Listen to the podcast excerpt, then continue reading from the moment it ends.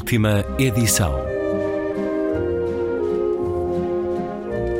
Um programa de Luís Caetano.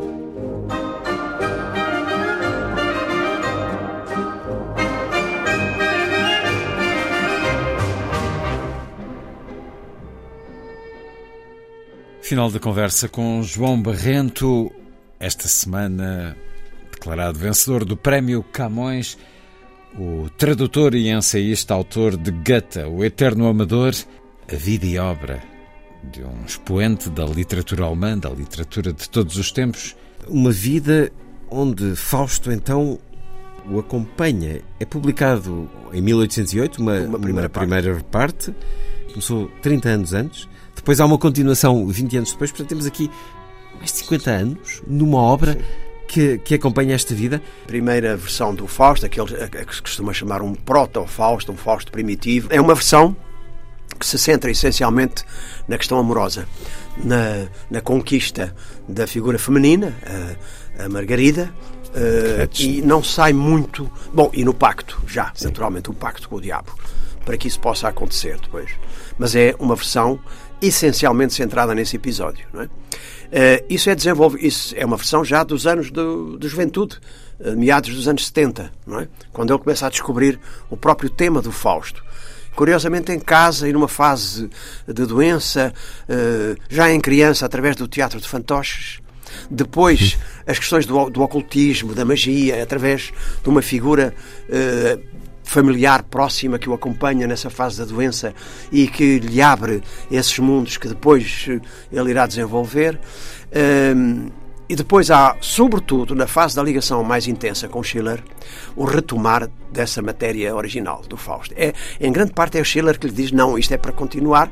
E, de facto, a primeira parte do Fausto, que já é muito mais desenvolvida do que aquele Fausto primitivo, que sai em 1808, é posterior em poucos anos à morte do Schiller, que é em 1805. E os dez anos anteriores são decisivos para a elaboração do Fausto. Isso deve-se em grande parte, de facto, ao, ao, estímulo, ao Schiller. Eh, quando acontece essa primeira publicação, a obra começa a ter repercussão até já no teatro. Ele, ele, é representado, por exemplo, em Weimar pelo próprio Goethe, e tal como outras peças, como a Ifigênia. Uh, mas leva muito tempo até aparecer a segunda parte. A segunda parte, aliás, só aparece postumamente. Ele deixa o manuscrito selado uh, em 1831, pouco meses antes de morrer, mas com, mas com a autorização e a vontade que fosse publicado. De que fosse publicado, exatamente. E, e é porquê, depois publicado porquê que ele quis publicar eh, através da quando sentiu que a morte se aproximava, porquê é que não o quis publicar? Pois, eh, não me lembro de nenhum dado não, biográfico ou nenhuma informação que deixe isso claro. Sei que sim, que ele encarrega uh, o secretário Eckermann de se ocupar disso, e isso acontece uh, pouco tempo depois, não é? Essa segunda parte do Fausto é uma coisa uh, mirabolante e gigantesca, que lhe vai surgindo nesses anos já mais avançados.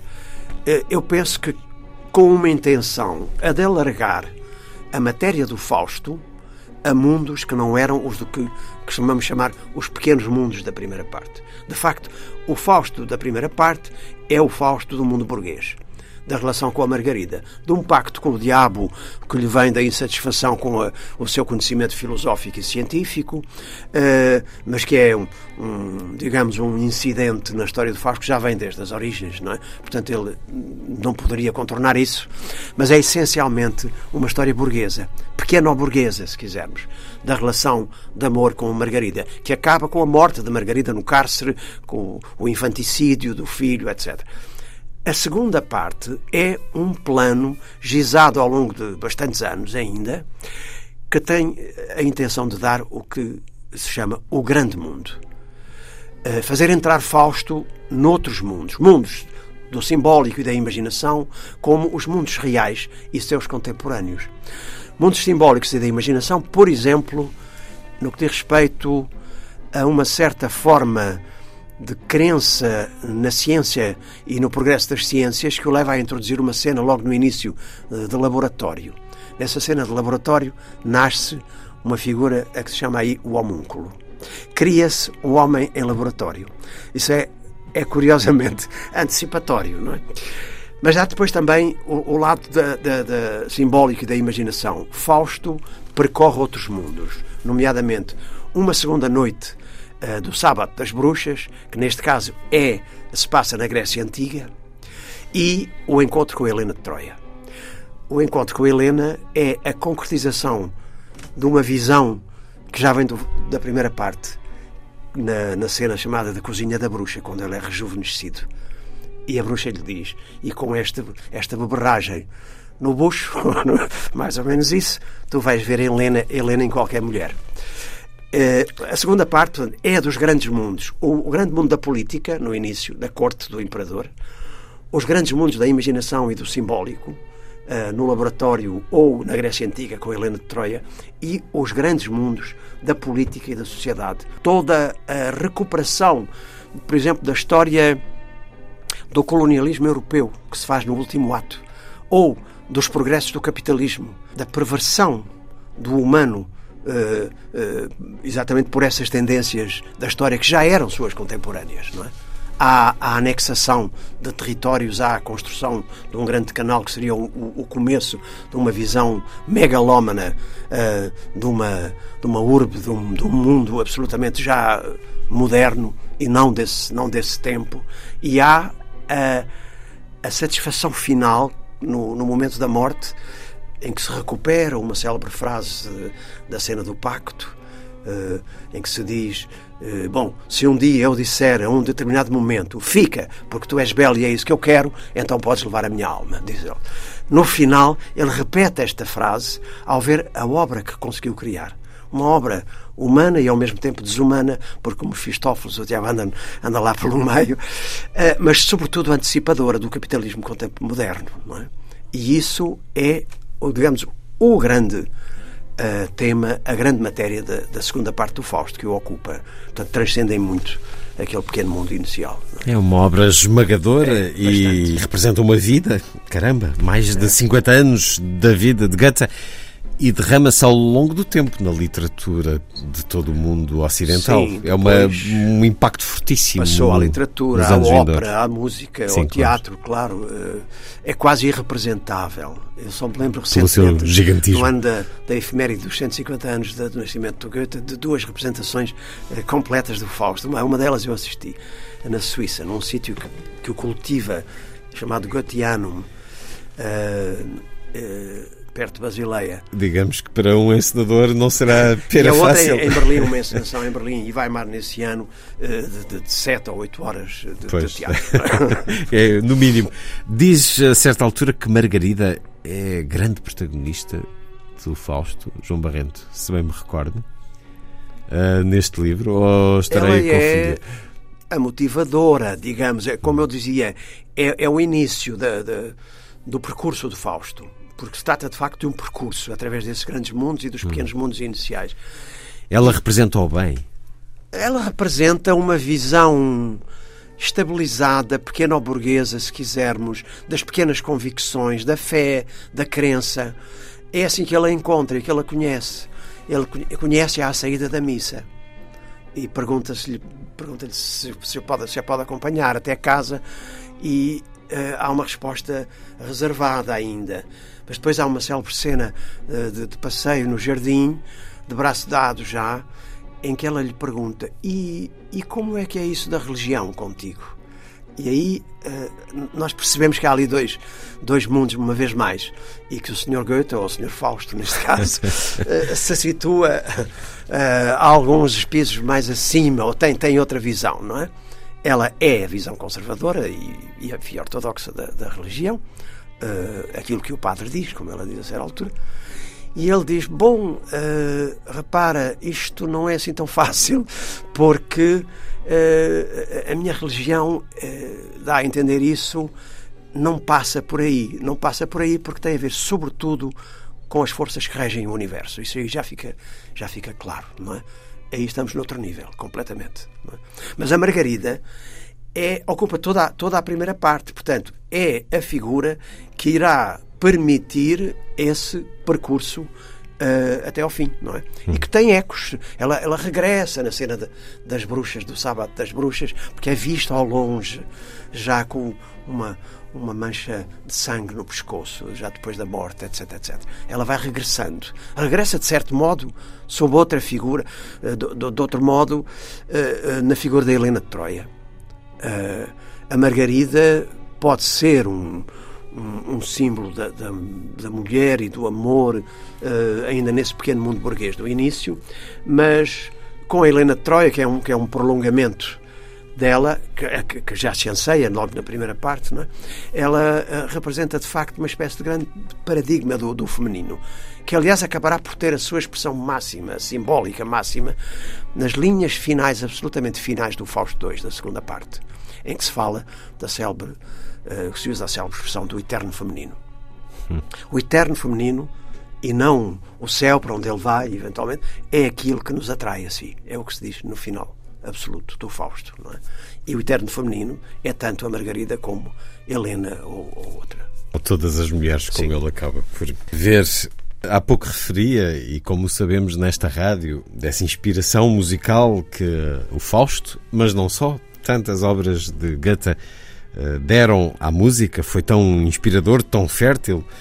O Fausto de Gounod, mas o Werther, o Werther de Massenet, uh, o Egmont de Beethoven, tantos Beethoven, líder de Schubert. Poemas musicados por, por Mozart, já, eu, é, é, extraordinário e, aliás, eu pergunto-me se o João Barrento pudesse escolher um momento para viajar no tempo, se não escolheria esse encontro em 1812 de Goethe com Beethoven, apesar de não ter sido propriamente uma grande empatia, especialmente por parte dele, mas é impressionante não. pensar e, nesse encontro. E vendo bem, vendo bem, são duas figuras muito, muito semelhantes, de certo modo. Figuras de uma grandeza, de facto, enorme, figuras de um momento verdadeiramente clássico é? da música, ou da história da música, ou da história da literatura, não é? Encontram-se em, em, muitos, em muitos aspectos.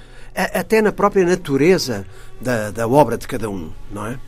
Naquilo que para eles foi mais importante, ou no, no estilo, no, no elan que colocam em algumas das grandes obras, as grandes sinfonias de Beethoven, ou uma obra como o Fausto de, de Goethe. Ou... Mas a impressão com que se fica é que Beethoven tinha uma grande admiração Sim. por Goethe, mas Goethe eh, era, olhou com algumas reservas para Beethoven. Acontecia com outros, aconteceu com outros também. Uh, sobretudo a partir de um certo momento em que é uh, conselheiro de Estado e ministro em Weimar, já numa idade mais avançada, o Goethe tem essa sensação de superioridade em relação a muitos. Por exemplo, a geração Uh, sua contemporânea, mas mais nova, dos grandes românticos que deram uma volta radical, de facto, à, às concepções dominantes da arte, da literatura, ele não, nunca aceitou, de facto. Não, não os aceita. O conhecimento de Goethe em Portugal ao longo do tempo foi, e temos neste livro publicado por João Barrento, que tem diferentes partes, depois de nos dar da vida e da obra, temos uma biografia cronológica de Goethe e temos também as edições portuguesas deste autor que cedo chegou ao nosso país, eh, conquistou muitos leitores e, e se manteve ao longo do tempo relativamente. Há, há uma história bastante preenchida, se quisermos, da, da recepção do, do Goethe em Portugal. Uh, como era de esperar, logo, logo, no século XIX, uh, o Werther tem logo duas, duas edições portuguesas. Aliás, há uma, uma primeira, um primeiro momento que eu menciono aí. Há uma figura portuguesa que visita Goethe em Weimar ainda antes da viragem do século, em 1799, que é o Conde da Barca, que era um diplomata português. Mas isso não teve, não teve repercussões, digamos. Uhum. Agora, as traduções que se foram fazendo e a própria assimilação de obras de Goethe a obras de autores portugueses, ou as representações teatrais, que começam a ser muitas já no século XIX, uh, isso é, é, bastante significativo. Mas talvez haja, há um momento, uh, naturalmente está aí, que eu refiro, eh, que no século XIX foi decisivo, ou seja, contribuiu, embora não tenha sido o único, para aquela grande mudança de paradigma que se dá com a geração de 70, eh, do Antero de Quental e outros. Faz parte da célebre questão Coimbra, nesses anos, de 1870 a 72, a grande questão do Fausto, que se levanta depois da tradução da primeira parte do Fausto, muito livre, muito sua, por um último epígono do romantismo alemão, que foi o António Feliciano de Castilho. O Castilho faz uma versão do Fausto que gera uma polémica imensa e em que a geração do Antero de Quental, do Pinheiro Chagas, do Joaquim de Vasconcelos, mais tarde da Carolina Micaelis de Vasconcelos, etc., alguns muito voltados já para a literatura alemã também, um, gera-se aí uma grande polémica a ponto de uh, as posições de facto uh, se chocarem e se demarcarem claramente. O Fausto é uma peça nessa grande discussão de ideias uh, que se dá ali no princípio da década de 70 do século XIX, a partir exatamente da tradução do Castilho. E daí o Antero ver no Goethe um grande representante da literatura da ideia e não já do sentimentalismo recantado do romantismo tardio, não é? Em Portugal. Na cultura alemã, hoje, Goethe é conhecido das novas gerações, é lido, presumo, nas escolas, eh, estudado. É, porque tem de ser. Mas uh, é, assimilado, celebrado, não amado. Tanto, não tanto. É um, é um clássico de leitura obrigatória, claro. Uh, ainda é. Um é pouco, como o nosso Camões? É como o nosso Camões, é. é. Talvez lá um pouco mais do que cá, no que diz respeito à presença dos clássicos nos programas de, da, da escola, não é? Uh, mas é, é um, é um, autor naturalmente lido, é um autor do, do repertório teatral, uh, sempre, de uma maneira ou de outra, com uma peça ou outra. Mas nesse aspecto, nós até foi um, um caminho de recepção bastante frutuoso em Portugal. Até recentemente, eu lembro que eu traduzi uma das peças do Goethe, o Trocato Tasso, para o Jorge Silva Melo. A cornucópia representou a Efigênia, ainda não há muito tempo, etc. Uh, tem havido versões do Fausto, eu fiz um, também colaborei numa versão do Fausto Primitivo, da primeira versão, eh, que também eh, não é muito, não está muito distante. Eh, nesse aspecto tem havido alguma recepção. A presença na Alemanha é evidente, na escola, na universidade, claro, sim, ou no teatro, mais, mais isso. A nível da leitura, quer dizer, isso aí, as estatísticas de leitura são Provavelmente lá como não podemos cá, fazer. como em todo lado. Não podemos. Nesta imensa fonte de gosto, ou de convite ao gosto e ao conhecimento de Goethe, que é o seu livro, João Barrento, a certa altura surge-nos a importância de observar as nuvens. Porque é que Goethe o fazia, João Barrento? Esse é um, um, uma pequena parte, é um, quase um excurso aí na parte da obra científica, porque eu me interessei a certa altura uh, e que interessou a Goethe quase sempre. Uh, isso é muito visível, por exemplo, o interesse pela meteorologia já no Diário da Viagem à Itália, uh, ainda no século XVIII, 1796. E, e, isso continua, uh, tal como outros interesses, por exemplo, a mineralogia. E na, na, sequência desse, desse pequeno livro que fiz, em que recolhi textos sobre a, as nuvens e enquadrei e comentei um pouco esses interesses do Goethe, pensei fazer um outro sobre o granito. Há muitos escritos sobre o granito, hum. por exemplo, eh, que é o, a mineralogia. A mineralogia. Um há uma grande coleção de pedras, ainda hoje em Weimar, na casa do Goethe, uh, num móvel que está cheio de, de, pedras.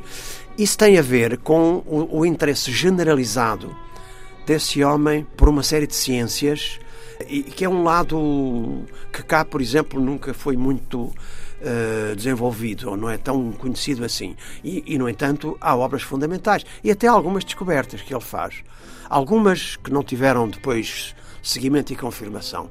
Por exemplo, a célebre miragem da planta primordial que ele julga ter visto num jardim de Palermo, na Sicília, quando faz a viagem, é um, é um, é uma, é um resultado de uma, de uma imaginação fundamentada, fundamentada num princípio que é o de que todos os fenómenos do universo, nas suas áreas respectivas, terão uma origem de, de, onde, de onde provém e que depois os explica, ou seja, para onde, para onde eles todos remetem.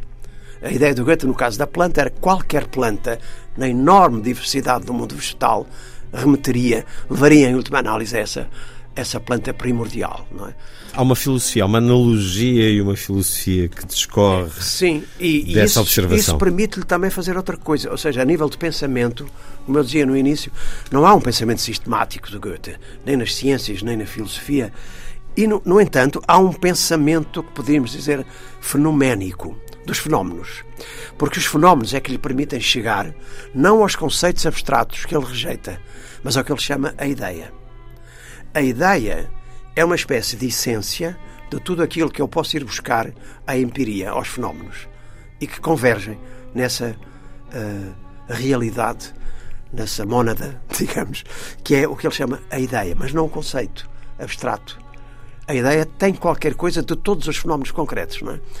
Mas depois há descobertas curiosas. Ele descobre, a certa altura, nas suas investigações uh, biológicas, etc., o osso intermaxilar do homem. Não era conhecido, de facto, aquilo que liga as duas maxilas aqui atrás. Uh, ele descobre-o e ficou uh, na história. Como ficou, ficaram alguns aspectos da teoria das cores na ótica. Embora aí haja muita discussão. Desde o Newton, ele contesta alguns princípios de Newton, uh, introduz outros. Tem uma parte histórica que é muito informativa e depois tem uma parte teórica em que as coisas muitas vezes têm sido discutidas, mas em que há, de facto, momentos que foram importantes na, na história da ótica, não é? Portanto, há, há tudo isto numa figura como essa, eh, para além das obras literárias que geralmente são mais difundidas, não é? Este lado é muito pouco conhecido. Tão vastos os modos de ver de Goethe que João Barrento nos apresenta e nos convida a acompanhar, a seguir no olhar, a darmos um novo olhar, o nosso, sobre uma obra imensa que marcou o tempo e que está disponível, muito com o seu contributo também na tradução, na divulgação. Agora, com Gata, o Eterno Amador, sobre o qual conversamos, João Barrendo. Muito obrigado por ter vindo à Antena 2. Eu é que agradeço, naturalmente. O ensaísta e tradutor João Barrento é o Prémio Camões deste ano.